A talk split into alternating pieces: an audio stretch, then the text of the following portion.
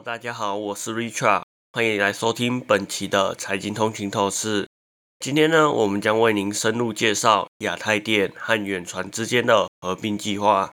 这是一个相当引人注目的企业新闻，让我们一起来了解一些重要的细节吧。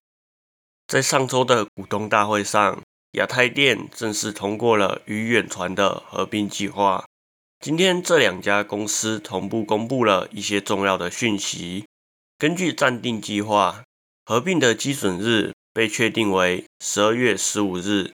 而引人瞩目的是，换股的比例将保持不变，即每一股亚太电股东股将换发零点零九三四四零六股远传普通股。起初，远传计划发行三点五七亿新股以完成合并，但为了排除亚太电不赞成合并的股东，他们现在打算修改发行股数为三点四七亿股，其中包括九千三百四十四万私募的普通股。预计合并完成后，将有二点五四亿普通股申请上市。以今天远传的收盘价来计算。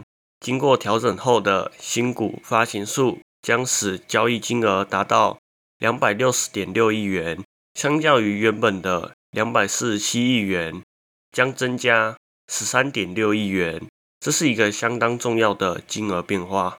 亚太电的董事长陈鹏不久前坦诚，自从宣布去年与远传合并以来，公司的财务亏损有所增加，平均每个月。亏损三亿元。然而，远传并未提出调整换股比例，仍然坚持去年的换股比例。考虑到目前的财务状况，这意味着换股比例不会降低。此外，除了远传增资发行新股已完成合并，亚太电还计划向证券交易所等主管机关申请下市。同时，他们还将履行他们对国家通讯委员会 （NCC） 所做出的承诺，包括网络整并和员工职涯发展方面的工作。这个合并计划对台湾的通讯产业将带来重大的变革。我们将持续的关注，并为您提供的最新消息。感谢大家收听本期的财经通勤透视。如果您喜欢我们节目，请不要忘记在您喜欢的 Podcast 平台上订阅《财经通勤透视》。您也可以追踪我们的 IG、Facebook，或者是订阅我们的 YouTube 频道。那我们这一期就到这里喽，我们下一期再见，拜拜。